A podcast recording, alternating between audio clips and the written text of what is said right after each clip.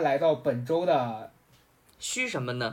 你虚什么呢？哎，就就是一个不介绍，因为哎，大家很自觉，那天你没来，大家说下周什么高贵的岛，我想说别控制我，对，别榨制我，大不了老子注销他，别控制我别，控制我，高嘉诚，我现在自杀给你哎，那。倒也不，那你去吧。我高嘉诚，这期这期我们啥也不干了，就就看你死。我现在死给你看。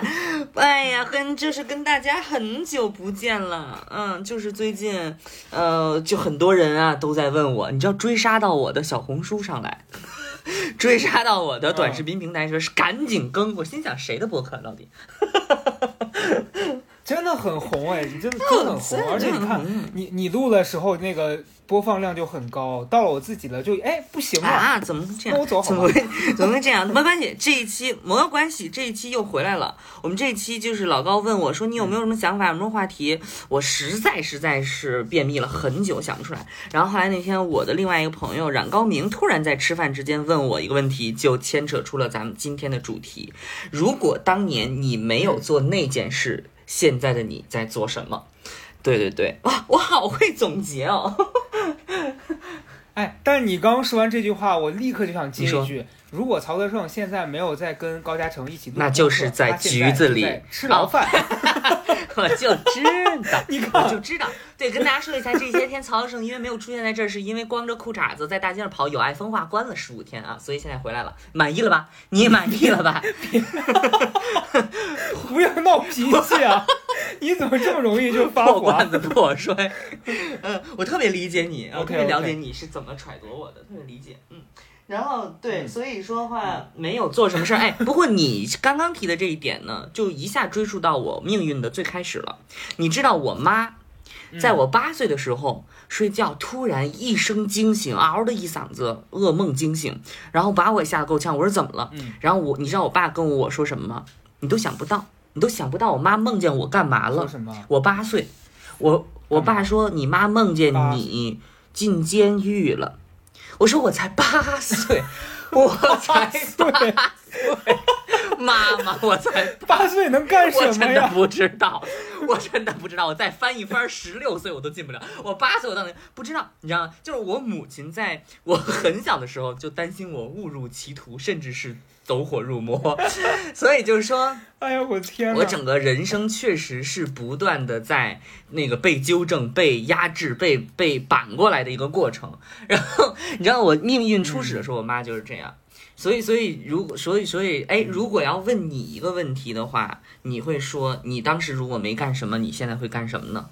我如果是用这个句子组成今天这个话题哈，就好像那个选秀节目里面那那种什么周期的每一期的那个标题哦，就我我会想是，如果当初没来北京，嗯我现在会你现在会干嘛？嗯，当初如果没没来北京的话，我可能在那个我在当导游，我在当导游在西安那烂怂大雁塔有有啥好有啥好敲的？就是那个有啥好瞧？你看这外地人可能是有有有懒松大雁塔有好有啥好敲的吗？你为什么学陕西话学出了一股陕北味、我不知道，我觉得差不多吧。我觉得那个西北口音都特别可都特别可爱。如果你留在西安的话，会给我做什么？我当时我家人真的有劝我去考那个导游证的，然后我是其实小时候你会觉得导游是一个很好的工作，但我跟你讲，你今天问我的时候，我脑海里面想到的第一个工作，我觉得你都猜不到，是警察吗？你你要不要猜一下是警察？？军人想当兵，是不是？你现在现在在健身，想当搏击运动员，嗯，也没有，就真的很很你很我我都语塞了。你知道我小时候我们家人跟我说我学文科，嗯让我去跳大神儿，从事的职业跳大神儿，出 no 马仙儿。什么跳大神，啊神经病！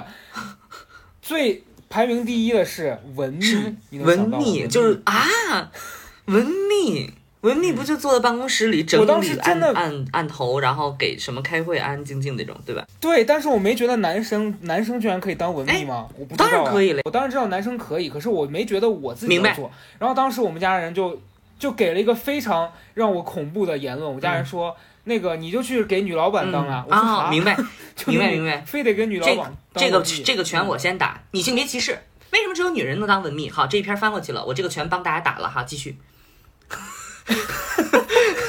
对啊，反正后来我我当然是认同，就是任何职业都可以干，还有男护士。只是我小时候就觉得说，你那个时候对这个事儿也不太懂嘛，你就觉得女生干这个工作可能更合适吧。虽然我也就是喜欢写写、坐坐办公室啊，但是我就觉得很无聊，然后就不想干。然后后来随着我年纪的增长，我我就很想当老师。嗯啊，就我真的，我小学到高中那个阶段，我真的很希望长大可以当嗯老师，因为我到那个时候真觉得在讲台上，你跟学生互动，然后有一些学生特别喜欢你，然后你每天都能跟大家有一个这种沟通的，就是底下有很多人听你讲话，是一件很快乐的事儿。很光荣我小时候真谁不想？当老师呢？你知道最早，因为就小时候很对，就是小时候小朋友最喜欢的职几个职业，一个是老师，再有一个是售票员，觉得可风光了。还有科学家，对科学家什么的。你知道，在我小学、初中、高中，一直到高中呃考大学，我的志愿都是当科学家吗？你不啊知道，那你可能真的要，你可能真的就是要把妈妈的梦梦想实那个梦实现。妈妈，我又造了一个原子弹出来，就在咱们家冰箱里。就是我我我嗯就真的想当科学家，你知道我是理科生，你知道吧？嗯，嗯，然后呢，我小学的时候我小学的时候想上天，我小学的时候想要当宇航员，就很多男生应该都有这个梦想吧？不知道，就想要当宇航员，觉得星星很好看，然后就觉得那个星球挺好看，想上天，真的想上天。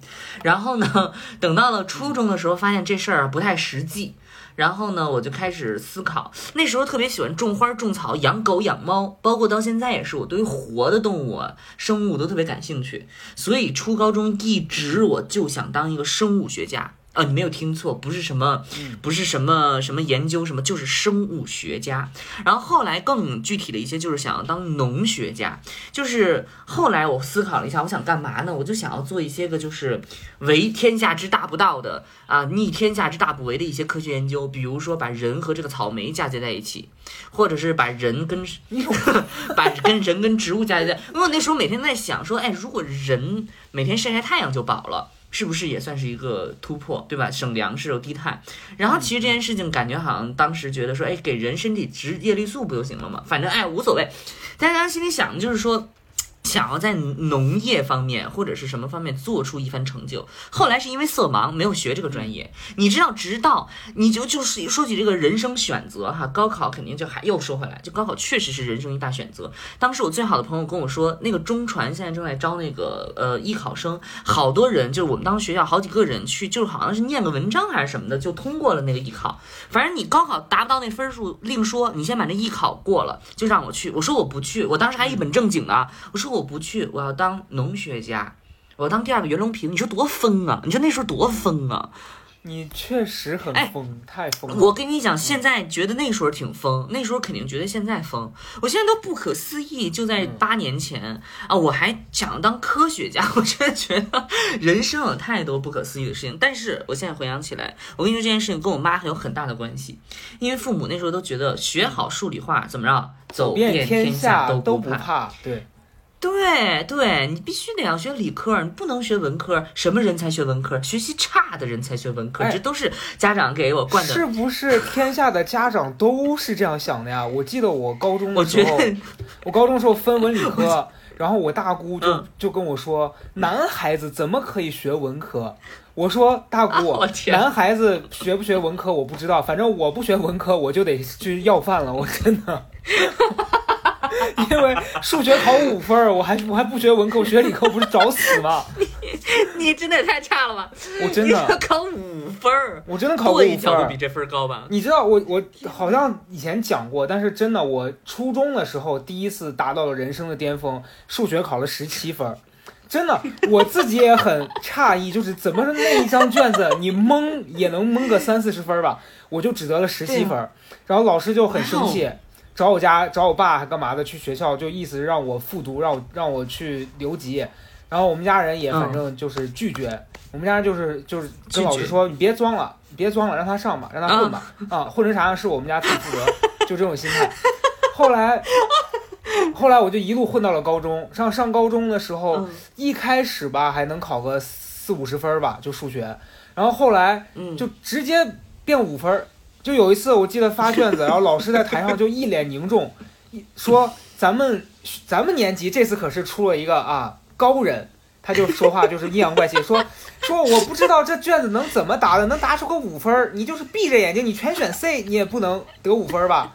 咱这个同学就做到了五分儿，然后我当时就很紧张，因为我就有预感是肯定是我，然后我一句话都不敢说，然后老师就老师也非常杀人诛心，老师发卷子的方式是说一个人名字，然后念一下这个人的分数，然后念到我的名字的时候，就他就停顿了一下，就是高嘉诚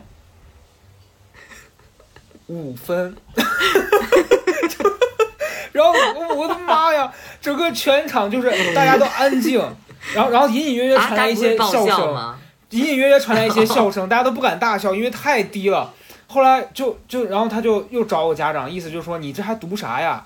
但是我不知道为什么，后来我还是坚持读下去了。嗯，哎，班上应该有会那种特别贱的同学，我不知道你班有没有。比如说高嘉诚五分，大家都不出声，只有他啊啊 哇，就这种发出这种惊叹。而且我告诉你，我最厉我最厉害的还不是说就这一次五分儿，我还考过一次哦五分儿，就是同样的奇迹，我可以创造两次。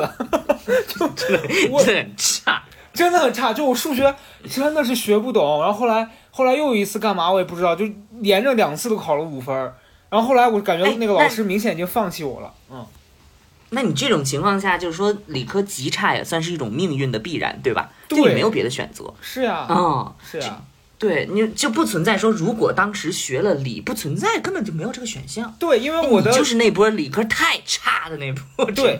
我差到什么程度啊？你看那文科的文综不是有地理吗？我连地理都非常差，嗯因为我我我是认真的学过，我发现我学不懂，就他算那什么经纬度，哦我说天哪，这在干嘛？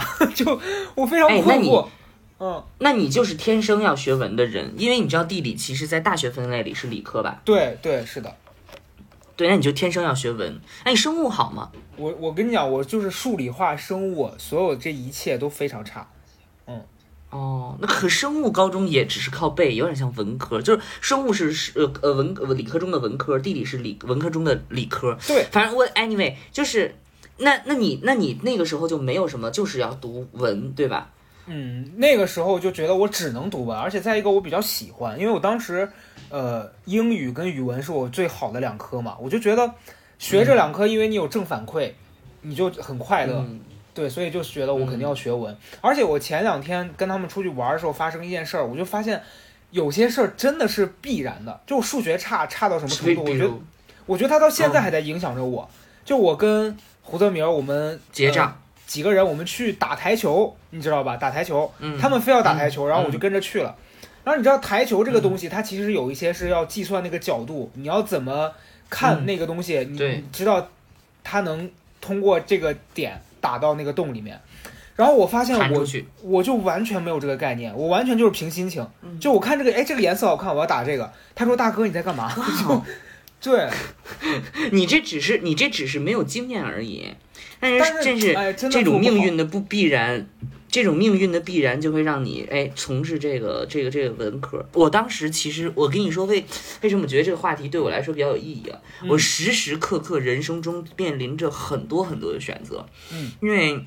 就像我最近一个朋友跟我说的啊，就是呃牵扯到说你要不要做编剧，还是说你要做短视频这件事儿。然后呢，他说你的选择太多了，你的可能性太多了，闹得我也不知道你到底要干什么。我说太好了，我也不知道。我说不如你来告诉我。就是我当时上高中的时候也是，文理其实都还可以，就是英语肯定是极差了。然后 所以呢，但你知道我都多当时有多蠢？我是因为不想学英语，所以学理科。选了之后才知道，哦，两科考英语没区别。嗯我真的就是啊，然后呢，当时就学理科，然后呢，当时不还想当科学家嘛？哎，反正因为后来色盲，高考报不了这事儿，好就过渡到了大学。大学第一个学期，我就给我妈打电话，我说我要退学，因 为因为我读的那个专业啊，我当时心里受到了暴击，就是老师在那讲说这个实验大家懂了吗？然后懂了，自己操作吧。然后我就看啊。真的就是大家所有人都在插电线，所有人就好像知道怎么样插电线一样，哔哔叭叭在那插。我真的觉得非常受挫。我当时就想到了，我说奥迪双钻从来就不是我的伙伴。我小的时候就爱画画，我小时候就爱弄弄花花草草，我就不爱玩那个什么变形金刚，那个什么接那个线，弄那个什么马达，玩那个四驱兄弟。我就发现我根本就不该学这种什么通信这种工科，我就说要退学。我妈说算了，你还是先读吧。我说反正读我也不学了，我接下来我不上了。我然后我就开始弄剧本写什么之类的，这就是一个选择，就是直到上大学。今天我回忆起来，那天就说你如果没有做那件事儿，你今天人生会怎么样？我觉得说。没有，因为我已经不做很多事儿了，你知道吗？我考大学的时候，我朋友说你这么会讲话，你这么会表现，你就先去考那一考。我说不，我要当科学家。为什么？因为家里给我灌输了这个观点。然后再往前，我画画，小时候画画非常好。你知道我也会捏泥人吗？你知道我会捏泥人吗？我知道，这我知道，嗯，你知道我是拜师学艺的关门弟子吗？我这我不知道，哎，怎么回事啊？啊，你看每一次曹德胜都有一些新。我是天津娃娃里的第三代传人，我的老师叫李邦秀，然后他是国家级工艺美术大师，我是拜师学艺，我是他的五个弟子之一，我们一共就五个人。然后当时呢，反正就是我 whatever，就是当时我就是一个兴趣，然后后来我的美术老师是我的一年级班主任，说曹胜你真的很有这方面天赋，我想要去找那个大师学习，你也跟我一起去吧。这样我就跟我的小学班主任成了师兄弟，我们就拜了一个老师，就这样子。然后你看，这就是你没这这我很小嘛，我没有努力要干什么事情，然后别人说你有这个天分，你去做吧，然后就做。然后那个时候呢，我们还去了，就是真的是后来是那个央美的雕塑系的院长，然后说，哎，小孩小孩儿挺有意思的，然后小孩儿挺有这个天分的，将来完全可以考央美。那人家就是作为院长说了这个话，你知道吧？然后我妈说，哈哈哈哈，可以可以。我妈根本就没有往心里去。嗯，然后我妈根本就不觉得这是一个选择。然后后来呢，我在上小学的时候上唱歌特别好，老师说你一定可以去参加那什么什么合唱团，你将来可以以这个特长生的方式去考名校。你知道我妈回来跟我说什么？嗯，我妈说不要听他的，你的老师只是在暗示我给他红包。我当时小，我当时很小，我不懂，你知道吗？我说哦，原来是这样。这是又是个例子，我再跟你讲，我到呃大高中的时候，我到高中其实我已经啊，我初中我已经变完声了，但是我声音声线本来就是很清亮、很透彻那种，然后又很会演讲。老师就说语文老师不是我的班主任，是别的班主任，说真的很有天赋，你真的应该去学，你真的应该去。报一个什么什么班，跟你家长说一下，我觉得这个完全可以成为你一个特长。我就跟我妈说了，我妈又是哈哈哈哈，太有意思了。嗯，今天的功课做完了吗？她完全没有把这件事情当成一个事情去做，就是人生就这样一次一次一次的，其实已经 say 了很多次 no 了，你知道吗？但是在我十八岁之前，其实我是没有意识的，因为坦然讲，我的人生在那个时刻不掌握在我的手里边。对，哎，我想我想问一个问题，对，就是嗯在这个过程当中，呃，有很多次别人给了你这个建议，其实你当下他们让你做这个事儿，你是很想做的，还是你那个时候也觉得可做可不做？哎，你说这你问太好了。你干嘛、然后呢，我就我就是一段小曲儿，就是你看，这就是我的天赋，这是我的天赋，就是你当时你问的这个问题为什么特别好，我到现在都还记得一个场景，是我拿着水杯去初中的楼道里面接水，然后我当时接水的时候，脑子里闪过一句话，是我很多年以前在初中更往前以前说。是是一个女人的声音，她说：“我的人生就是在跟我的天赋作对，我的人生就是在跟我本该做的选择作对。”这句话不知道为什么在我的印象中这么的深刻，所以我来给你讲这件事情，是我初中的时候拿着水杯去那个楼道里接水，但那个时刻其实我是在回忆更早以前的一句话，就那一句话就像一件这是个鬼故事吗？就你 有个女鬼跟你不是提问，不是 不是鬼故事，这好像是当时的一个播客，它是一个广播。OK，call back 了一下，当时一个广播，那个女人说：“我的人生就是在跟自己的天赋作对，兜兜转转，最后还是回到了自己该走的那条路。”嗯在我很小的印象中，这句话就像梦魇一样缠着我，我隐隐的告诉我，我不能这么做。嗯但是我其实整个的选择都是在背离自己的天赋，你知道对那种但感觉吗？你知道那种感觉吗？我知道，因为你刚才讲这个故事的时候，我有跟你发生过一模一样的，就我我是也是两次，是在我比较小的时候，当时特别想学画画嘛，然后呃，我当时我妹我表妹特别会画画。然后我小时候没变声之前，我的嗓子也是特别清亮，就是其实我现在讲，嗯大家一定可能会觉得说他在装逼，但我小时候就没变声之前，我声音就是周深的那种声音，你知道吧？那种童声，我我相信。然后在在学校上音乐课什么，老师都会说啊，你一定要去学音乐什么的。然后我印象中，我小时候一开始想学画画，但是有了我表妹在我旁边这个对比之后，大人就会有一个说法是说，你看他那样才叫有天赋，你这算什么天赋？你哦画的这么差，你你干嘛要浪费这个钱？完全是一种虐杀。对，然后就说不要学了，不要浪费那个。然后说学唱歌吧，然后他大大人又会说，哎呦，学唱歌出来你真的能唱歌吗？你这个形象可以吗？你能当歌手吗？对，就然后完全全完全就给毒死，就给毒死。然后我还记得我当时有一次，呃，应该也是初中呃小学的时候吧。然后学校老师就嗯建议说，你一定要去少年宫，我还记得说去少年宫报一个什么班儿，回去学一下。然后我回家就跟我家人说，我特别开心，因为我觉得这是一种认可嘛。结果回去跟家里人说完，家里人就毫无反应。家里人说啊，好的，嗯，嗯，然后就就跟你那个一模一样。对，所以我哎我特别理解你嗯。我我后来长大之后，我无数次想到那些，我就在想，我说如果当时我去学了，我现在会不会不一样？但这个这个问题就是你想不到一个答案，因为你不知道那一步走没有如果，你后面会走到哪。对，但我我有一个阶段我会特别悔恨，就觉得说，哎呀，小时候如果我再坚持一下，是不是有这个可能？但现在就嗯，觉得想那个没有意义了，因为我后来真的变完声之后，我声音就低了，就完全变成黄小琥，所以就嗯。就哎也也没得说了。那你也可以，你对，但这件事情我懂你意思，就没有如果，人生没有如果，就包括到包括今天那天朋友问我说，你如果当时没有做那件事儿，我我说没有，人生没有如果，因为我在回想我人生当中，其实我已经 say 了很多次 no，无论是家庭原因还是家长原因，都 say 了很多次 no。但是你现在告诉我，如果当时我说 yes，我的人生会变得更好吗？这本身就是一个吊诡的诡诡辩，就是你什么叫更好呢？你根本就无法意识到你失去了一个机会，你就没有办法意识到你此刻正在走这条路有多宝贵，也不能意识到什么叫做命运的召唤。好，这这这个我就是接下来咱们进入到你你要讲什么？就就我我在想，因为这段时间那个呃胡德明不是在学大提琴嘛，然后他那天跟我分享了一个事儿，是说他他每次学琴，因为他现在已经三十几岁了，就其实你人生到这个阶段，你再去学一些东西，半截身子入土了，对，倒也不是人。生就六十六十多岁嘛啊你，闭嘴！就是他现在选择他喜欢的这个东西，完全是自主可以决定我要怎么学和我要嗯怎么去安排我的时间，对吧？然后他每一周可能会一两次去石景山，其实很远了。你想我们在朝阳区，他去石景山学这个琴，然后他去的时候就跟我说，他遇到一个那种妈妈带着小姑娘去学，嗯。然后他说那个小姑娘拉的其实不是很好，然后你能感觉那小姑娘不快乐。然后我当时就在想，你说你看这个妈妈做的事儿，就跟小时候我们的父母做的其实是相反的。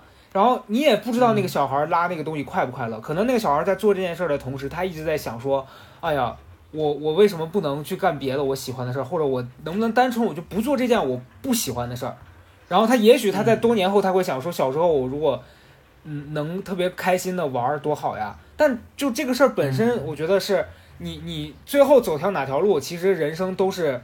也许就写好了，但你当下你不管走哪儿，你都会去后悔说，哎呀，万一我有更好的选择。其实不会，嗯，对对，哎，我要说一个题外话，嗯那我我小学的时候，所有我学过的这些，比如捏泥人儿、画画啊什么的，嗯我我妈其实是很，我爸我妈其实都很支持，嗯但只是在一一件事情上他们会比较麻木，或者我不知道麻木这个词和，就是他会比较迟钝，呃，就是面对机会的时候，你可以去学，但是你会不会去考，这就是个问题。嗯所以你你懂吗？这是一种普普普罗大众对于人生选择机会这件事儿过于看重的结果。对就他会觉得说，呃，你孩子可以学作为一种修养，但是你会不会把保你的人生、你的发展，甚至是你将来的稳定都压在这个专业上？他认为是一个问题，所以这事儿就没有呃没有如果，所以我就在我就跟那个呃朋友说，我说当时如果我没有录那个大学生来的那个节目，我真的不知道我会做什么，但是有一件事情我是非常确定的，就是跟现在差不太多，嗯，就是我总之。就像你不可能去做文秘一样，我不可能去银行这件事情我是知道的。嗯，就是人生就像你知道，我考上完大学，我对于整个理工行业这种实体行业的心态，就像你对于五分数学一样，就是绝对的 no。就是这个在你的人生里已经不存在一个选项了，就是他将来告诉你哦，好，这个通信行业人人都月均过万，年年入百万，跟我也没关系了。我、嗯我去他家刷盘子，我也心安其所，我就绝对不会干这件事情。所以我的人生就是在这种排除过程当中，逐渐走向了一个必然。好像我也渐渐理解，就是人家说这件事儿你必须得做那个感觉。你刚才你刚才讲到父母这块儿，其实我，呃，前几年的时候我就在思考这个问题，就是其实你像你的家庭和我的家庭，就是咱们抛开咱们俩现在在干什么不说，就是单纯的说父母他们在整个社会这个阶层里面，他们其实算是就是比较偏下面一些的，就他们肯定不算是所谓的。对，就普通人、温饱人群也绝对算不上什么中产，呃，或者是什么的。小康，小康，我觉得对，就是仅仅是小康吧。然后他们，我觉得嗯这批人，我我不能说全部啊，就以我们父母为例子，他们有一个很大的特点是，他们就只想要稳定，甚至说就是他们觉嗯。得任何的风险都是不值得去冒的。我发现这点就是很妙，但是有的时候他们又有的时候他们又在一些特别奇怪的地方，觉得说可以拼一下，就是他们老觉得，所以你知道，我就为什么很多老年人，像尤其像父母这一辈，他们特别容易受骗，就是他们老觉得说我要做那个风险最低、回报最高的选择，但是这种选择其实除了骗子，不真的是不存在的，对吧？对啊然后，然后我觉得真的，在我过去的人生当中，他们很多次给我建议，我现在无数次回想，我都会觉得我还好，就是嘴比较硬，耳朵根子也比较硬。就我我大部分时间我都是一个比较没立场的人，可是我在我自己的人生选择上，我都是特别坚持的。就如果我当时嗯听了他们的，哎可能我现在过得会比现在你现在回想起来，嗯，你现在回想起来有什么选择是你自己做了之后觉得特别正确的吗？就是说两三个。我觉得首先第一个是我当时坚持要上大学，这是第一个。嗯我觉得这个嗯肯定是毋庸置疑，它一定是非常对的一个选择，因为我高考的、你家你你还有一个选择是不上大学是吗？对当时因为当时高考我我没有这个选择。因为当时高考的时候，我我之前不是讲过艺考嘛，那个时候啊以正常的文化课水平来说，我肯定只能上一个三本或者大专。然后那时候，应该说我选择艺考，就那时候去嗯艺考，其实我当时完全也不觉得说我会为这个艺术事业做出什么样贡献，我单纯就是为了上一个好点的大学。上学。对，嗯所以我去选择艺考，然后当时选这个的时候，在我们家也是比较有争议的，就是你像我家。嗯可能我我爸我姑他们这一批人就会觉得说，咱们家人都没有人做这个行业，什么编导啊、电视台，咱们家根本没人，对吧？所以你学了这个，你出来了，你怎么就业呢？就就不同意嘛保守的。一个心态。对，就不同意，就说你还是激进派，激进派有人支持你吗？呃，我奶奶呀，所以就是我我我很感谢她，就是我当时跟她讲，她她完全不懂，但是他会听我为什么要做这件事儿的这个理由，然后他选择支持我，所以我真的我觉得改变我人生最大的那一下就是他支持我了。如果当时所有人都反对，你想一个高中生，你没有钱的，你怎么去完成这件事儿？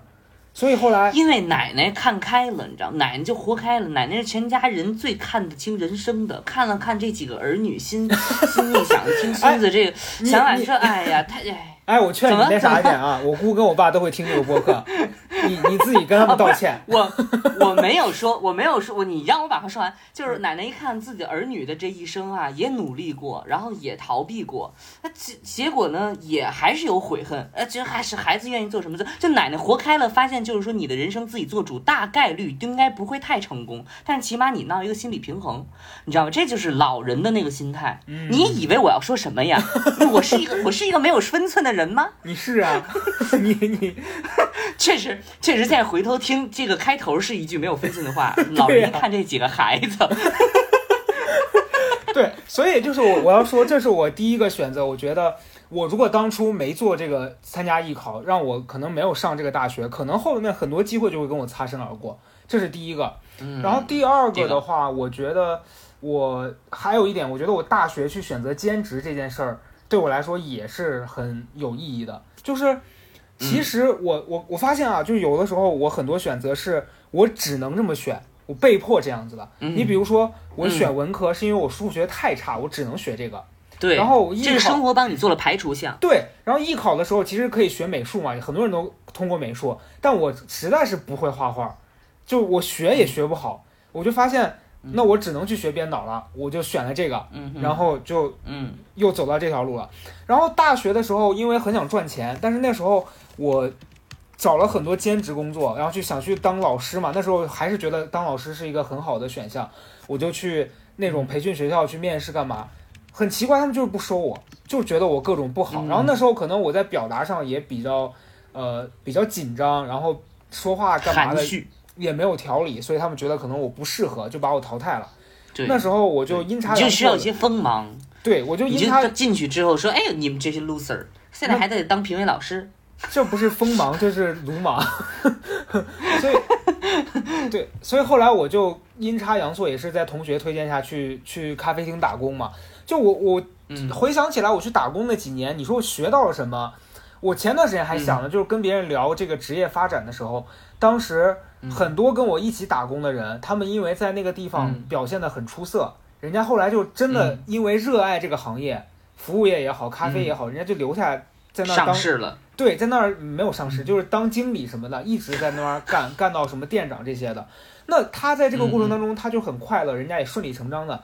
但是当时有一个流程是，毕业的时候，那个管理层会来找他聊，说你要不要留在这儿，啊、嗯但是因为我你那时候，你说，嗯，人家就没问我，不是我说，人家就没问哦我，人家就觉得我不好吧，可能就觉得我我干活不是很细心，因为就我我有一点粗心大意，对，然后他们觉得哦我在这个事情上，呃，就人家压根儿也没问我说你要不要留下，然后我那时候就觉得哦这个工作我也受够了，我实在是不想伺候人了，我觉得就很不被尊重嘛，就很想，所以那时候选择了考研，对，然后嗯。所以每一步，我觉得，我觉得当时那个选择，我虽然没有让我当下最清楚我要干什么，但我都排除了所有我不想做的，然后我就觉得，那我就嗯。专注做我那个想做的，我试试看，然后一步一步走到我现在干的事儿上，我觉得还挺挺妙的。嗯。嗯，那人生给你的那个暗示或者给你的明示还挺明显的。对。但我听起来你这几个选择基本上都是在一个只能的前提下，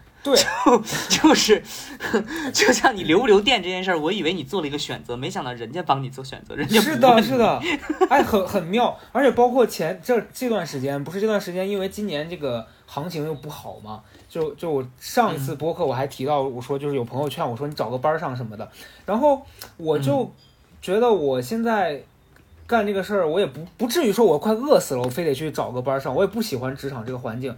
然后那段时间我、嗯我不是在公众号上有写文字啊什么的，然后那几天。嗯我觉得其实我处在一个特别需要被那个读者鼓励鼓鼓励的阶段。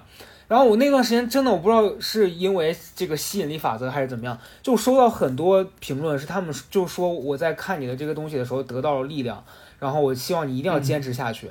然后我看到这个的那一刻，我就觉得我还是要坚持做这件事儿，真的。嗯，对，我觉得是吸引力法则，哎，对，我觉得是你本性上的，就在这件事情上，我跟你的感受相同，只不过我不我不怀疑这是由于我自己的主观选择。比如现在你自己会觉得这是一种机缘巧合，或者你把它归为这，但是我我会觉得，你像你比评论这件事情，每天都有那么多人给你评论，嗯。你是在你需要的时候你才去看它，你才去看那些你需要的评论，对吧？嗯，那我我在这一点上我是想的比较明白，就是我的人生的选择，包括我做还是不做，其实完全是我在一种呃知道或者不知道的情况下，本性的驱使往前走的。嗯，就特别有意思。我直接跟你讲，就是直接跟你讲一个事情，就是我录节目这件事情，因为咱们认识也是录节目嘛，包括很多人认识我是录节目。我要说两个事情，第一个事情就是。我当时是怎么开始录节目的？因为对于比如说你们学艺科啊，或者是比如冉高明是传媒大学的，包括等等吧，大家都是搞这个传媒或者是呃有这个底儿的人啊，就是他一般是学院或者是这个专业加持。我不是，我完完全全就是从一个啊啊，我天，什么声音？没有，我我关了电风扇，你说吧。我靠，它非常刺耳。然后，好，就是因为我是完全从理空观列，就是空降，就是冉高明到现在还说形容当时在爱奇艺的那个那个那个大厅里边，导演说，你看这个人他也也挺有意思。冉高明就看了一眼，我现在冉高明那个形容就是有点像那个异形，科学家在那个玻璃缸里看见了一个异形，说这是个什么东西在里边张牙舞爪的。然后，然后呢，我我当时就完全空降，人人家说我们也不知道他哪儿来的。嗯，你知道，就横空杀出来。后来就是一点一点录节目，但是你知道我当时是怎么录的那个节目？真的不是我自己去报名的，就是对于这种机会，我不会自己去猎取。就是那个东西是怎么来的呢？那个东西是当时有一个导演是我的大学同学，然后当时这个组里选人的时候呢，就得选这么一号人，大家就集思广益。可是那个时候，大多数的这种年轻的十七八的这种十十十八九二十岁的这种年轻的能表达的人，基本都说实话是网红或者是那种小明星，对吧？对，所以他们可以在网上找，可是呢，他们这个人就得找那个不出名的纯素人，还特别会说的。那么你除了去居委会，你能去去哪儿找呢？很难找。然后这个时候我同学说：“哎，我知道一个东西，它在我学校。”然后我这个同学在那边实习，他是学这个数媒的，呃，传媒的，对。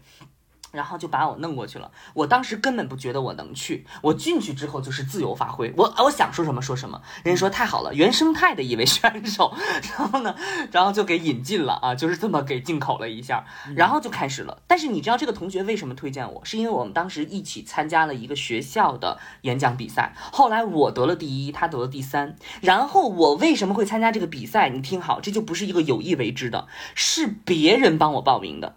是别人帮我问说，哎，你这么能说，你去说去吧。你也不知道他是一个恶搞，还是因为大学经常会有人偷背着你去报一个比赛，就有可能想要看你表演出丑，或者怎么懂吧？就是恶搞，哎，报给你报上去，或者是凑名额把你报上去。然后反正就把我报上去，我报上去去呗，去我就拿第一，因为我知道我可以。就是你看，就这里面有机缘，有巧合，有你做，有你不做。就是这这件事就属于我没有做任何事情，是别人帮我做的。可是他为什么帮我做？是因为我平常就是这样一个人，哎，所以但人家我我理帮你报，解你还就真的就去了。如果是我，可能我会觉得我就不去了，这咱俩的区别。啊、嗯，你还这个就是命运的，这就是我觉得这就是性格决定你不同的走。然后去去报报的好，报的好，我去呗。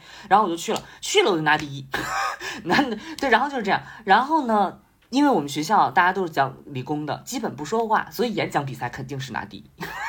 就这样，然后呢？但是就这种东西呢，逐渐逐渐，它就有点像你扔到一个水里面的小石子儿。可能最开始的那一下是你主动的，但接下来的这一切，它就进入半自动了。嗯，然后我整个后来的发展这么多年，感觉就是在半自动，就是哎，你做不做，反正就会有人来找你做这件事儿；你做不做，就有人弄这件事儿。就包括你，比如说录播课等等方方面面。然后后来觉得这就是一个本性的驱使。然后我就是跟我那个朋友说，我说我跟你讲，如果当时没有录这个节目，我我先给你讲为什么会录这个节目，然后你就明白了，这件事情其实是由我故意为之，由我不为之，最后导成了一个，我觉得这是一个必然结果。嗯，就算不录。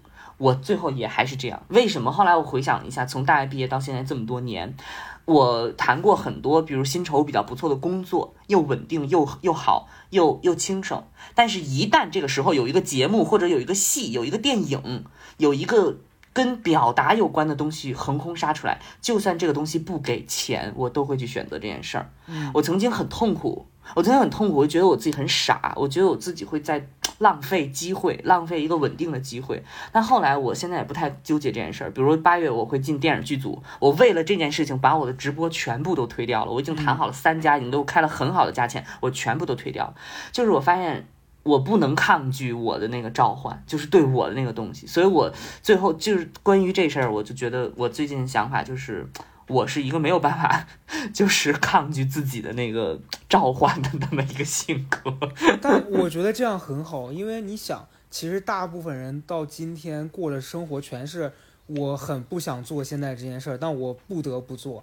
如果你还有一件事儿嗯是我可以为了他抛下我现在让我觉得所谓稳定的那个选择，就真的很难得。我觉得这是很不错的事情，因为是很难得，但这嗯。种心理就感觉好像你你你你身上长癣了，人说啊，这这个病现在也不不不是很多得了，很难得很难得，你也很难因此而觉得骄傲，你懂吧？你要知道，你要知道，你是八岁的时候，你妈就梦见你进监狱了，你注定跟其他人不一样，所以你记住这一点。别人，别人骄不骄傲，你虽然不至于说因为这个选择不同而觉得骄傲，但是你不会不要因为他觉得有什么问题，我觉得这是很好的事儿哎。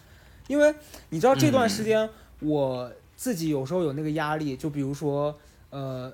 这段时间工作确实也没有以前那么的多了，你你会发现你现在原来原来有一种混日子，然后机会可能或多或少会找到我，但你现在到了一个大家都变得非常的紧张，然后每个人都在非常努力的找机会找工作，然后你就在想说，我本来不是一个想要跟大家去竞争，然后是抢夺所谓的什么机会的人，现在变成了你也要看着就说我跟别人，呃，要不要去争取一个什么机会啊？我会很焦虑，然后想说，嗯如果我不不去做这个竞争，那我是不是要让降低一下自己现在生活的标准？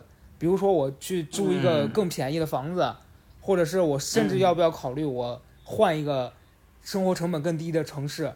但是嗯后来我一想说，我为什么要害怕那么多还没发生的事儿呢？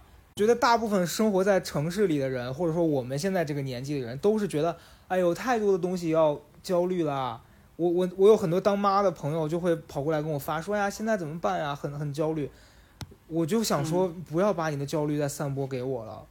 对，就是嗯简单一点吧，你把你自己当下能做的事儿做好，可能很多解法就在未来了。嗯，我有个问题想问你，啊。就是你之前做了那么多选择，然后咱俩之前也聊过，就你一度为了现在还在做，呃，电影啊，就是剧本这这些工作，你会觉得这个行业现在不是自己理想中的那么好。那如果嗯。后面、你比如说你还在这个行业持续的浮浮沉沉，你会，嗯。你有没有设想过，说我到哪一天干到什么样的嗯。程度，我会觉得我很值得，或者是哪一天你就觉得，操，老子不干了。嗯，我觉得就是说，做项目的时候，人家说，哎，这个声音很熟悉，你是曹泽胜吧？我在高阿成的播客里听过。我说行，我辞职。这个时候就是我觉得就到头了，就是 表达这件事情，你嗯什么呀？你嗯什么？那我还能说什么你？在嗯什么？嗯，我的意思是说，我的意思是说，就是我懂你意思哈，就这个行业也好。后来我发现，做电影也好，写编剧也好，写故事也好，啊、就是拍视频也好，你发现所有的这些东西，它有个共通之处是什么呢？就是输出。就是不断的在说，不断地在输出。我真的是一个，你我不是说肚子里有多少东西，但是我真的有很多的怨气，不是怨气，就是有很多的能量要吐出去，你知道吗？我必须得，我跟你讲过吧，哪怕只有一个人听，我也要讲，就是我就是这样一个人，所以你看我做的所有的选择，我选择的东西全部都是让我去表达的一件事儿，就是。这就是我的性格，然后你说就是说，创作也好，电影这行业也好，你懂吧？这行业它就压根儿它起起伏伏，它压根儿就不影响我做不做这东西，因为我是在一种自我的倾吐的过程。嗯，对，就除了说养活不了自己这个问题以外，但是我还是做了直播呀，我还是可以用直播来挣钱。就是我觉得挣钱养活自己这件事儿，只要你没有那么多的枷锁在身上，什么都能做啊，就什么都能做，只要能挣钱都可以。但是呢，我在选的时候，它必须还得是表达类的。你看，这就是我的性格，就是这样。嗯。嗯嗯对，所以我觉得其实我们都，呃，其实咱俩性格差的地方还挺多的，但是咱俩有一个地方，呃，我觉得很像是，就是性格驱使这个事儿，如果我不喜欢，就或者是说、嗯这个事儿，如果我觉得它不值得我要去付出那么多的时间跟精力，我们就不想做。对，对，就主观还是很大的。哎，我嗯充充分证明咱们不是理性的人，就咱们两个都不是那种很理性的人。因为很理性的人，就是他可以把他的情感和本性摁下去，先权衡利弊再选择。我我之前聊到，就是我说我好几年前从那个公司离职的时候，当时那个一个领导人找我聊过，他就说，呃，嗯你要不要考虑就是在公司里面找一个岗位，啊，就你愿不愿意做这件事儿，然后你同时你那个公众号当成副业，然后我当时嗯其实很焦虑，因为我不清楚，对，这也是一个选择的故事，就我当时真的不清楚，我如果离开了公司，我出来做自媒体，我能不能活下去，或者说怎么样？对，就很很焦虑嘛。然后我当时在犹豫，我说我要不要试试接着做导演？因为我其实以前是因为做导演，后来发现我做不了导演，我才去做选角的嘛。然后因为它是一个跟人沟通的工作，然后你导演你还是需要很多理性在里面的。然后我当时就很纠结，我就问那个领导，我说那我做导演，你觉得还 OK 吗？然后那个领导当时反正说了一番话，大意是说你的性格其实相信自己，感性大哦于理性，就你的感性是大于理性，所以你在做导演这个行业不一定适合你。对，因为导演不是一个说我我就是靠着感性去做内容就能做好的这样一个工作，他还是需要你嗯，更多理性的思维在里面去安排、去组织。后来我听完我就说那行吧，我就不走回头路了。嗯，嗯，对，你这你是一个对我们，你看，就现在主流大家都在说 follow your heart，听从你心。我们其实更多的就是说听听别人的话吧，因为一直都在随心所欲。我也特别担心自己说，哎呀，是不是有点太随性了？但现在也觉得说，哎，就反正也反正你也没有什么大富大贵的一个计划，对吧？你也不是你的人生追求，那你其实就是维持在一个正常的阶段里边去做想做的事儿就行了。所以就关于。曾经有没有做过某一个选择什么的，我我自己回想起这件事儿，一定是错过了很多的。其实，嗯，但是我现在想，就是我我不我可能某种程度上对未来这方面不太担心，就是还好我是一个能感受到自己想要什么的人，你懂吧？嗯就是因为我有回那种朋友说，哎呀，我不知道自己该干嘛，我不知道自己那什么，然后他他还不是还不是我那种纠结，我那种纠结还是成不成，就跟你那一样，成不成的那个纠结，才反推过来说我该不该做。他不是，他是真的不知道还有什么，所以他就在一个正常的，其实也是一个福气，就是在一个大多数人都在走的路上，其实是个福气。我我也没有觉得说那件事情是没有光芒的，或者不存在这些事儿。就像我自己觉得我自己刚才说的，你长得狗皮膏药了，你搞找狗皮癣了，你也没什么可骄傲，那就是你性格不一样而已，嗯就这样。对，就我我这段时间，呃，因为前段时间我跟老周我俩聊到，就说我这个未来这段时间我应该做什么这个话题。然后我之前老跟他分享我的焦虑，我说我写不出来东西，然后觉得自己生活很固定啊，然后觉得自己没什么可可选的。然后他就说：“那你去你当兵吧，现在我现在这个年纪可能就过不了那个体检什么的，我视力也不行相。信自己。你闭嘴。然后他就说，他说你要不要考虑一下，就是说你彻底放两个月，比如说你这两个月你就不要做写东西这件事儿，然后你去专注的干一个去种地，对，比如说你种地也好，或者是你就去一个地方打工，你就干两个月，这两个月你一定会积累够你要的这个素材。送外卖，后来我真的就是听进去了，但是我没有像他说的，就是说我要去真的说，比如说送两个月外卖干嘛？就也许有机会，我可是能真的你缺你你你先去了东北斯卡拉，对，但我我突然想到了一个问题，就是当我在不知道我要做什么的时候，但是比如说我就确定了说我未来人生还是想要做写作这件事儿的，可是我今天不知道我要写什么，但我不我不应该是说我今天停下来我就等着说那个我要写什么东西来找我，而是我今天先想到一个我能做的事儿，不知道我当下要做什么的时候，我可以去找一个我今天想做的事情，或者说我今天能力范围以内能干的事情。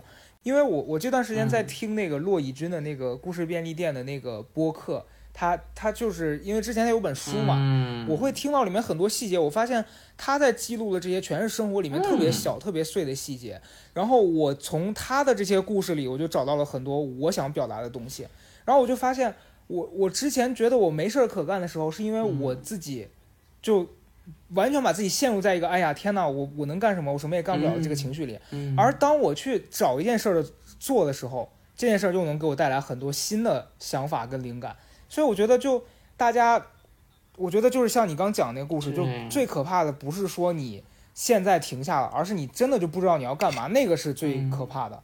就如果你有一个事儿要做，你当下只是没灵感，你就先抓住一个你能做的事情，让它继续往下走就好了。对，我最后的今天的感受呢，就是说啊，我我我的感受哈，就是关于人生，你曾经有没有一件呃没有做的事情啊？不是，哎，刚才怎么说的？如果你当时做那件事，你人会怎样？这个话题肯定不是对向过过去的，是对向我们未来的，是对向我们将来的。因为过去的事情你没有办法改变，其实是在你回想这件事情时，梳理自己人生的时候，发现一些必然。我觉得这个可能是一个收获。就是当我们比如迷茫啊，或者是觉得说，哎呀，我现在怎么着啊，我是不是错过一些？哎，你回去想一想，你是怎么走的，一步一步走到今天的？这里边有必然，有有有有有你做过的，有你没做过的，有别人给你的，有你自己，这一切。它会有一根线穿起来，那根线就是你将来要走的路，因为那件那根线你从来没有思考过它是什么，但它一直都在。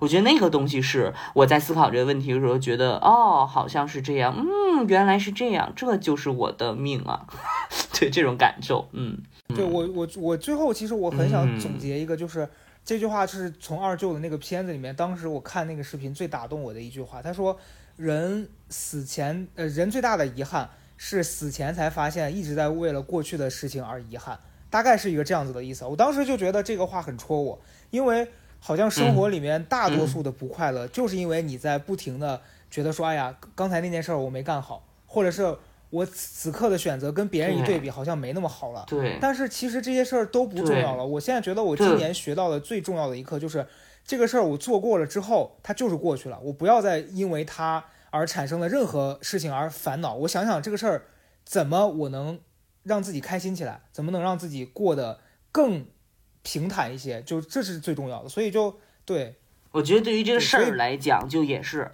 就比如就像那个化妆台哈、或者是那个杂物台，你那东西你就一样一样买。当你不知道自己的化妆风格的时候，你就先买，买完了之后堆在那儿，堆了都三三十四十瓶了，结果你一整理，哦，原来我是个大干皮，你就搞清楚自己是怎么回事儿，你就发现哎都是补水的，那我就是个大干皮，我懂了，我不用再看什么帖子，就是这样，你就先做，你做完了之后攒攒，哎不不了解自己没关系，你回首一看哦。我做的那些事儿，它有个共性，那就是你。对，嗯，对。然后比如说他这个例子，最后就是你把这些化妆品二手卖掉，或者是你录一个视频说 踩了多少坑，发现自己是个大干皮，可能就成为一个短视频博主。这都真，想等成短视频博主都可以，只是火不火的问题。非常好，这个总结非常好了好了，最后，他大舅、他二舅、他都是你舅。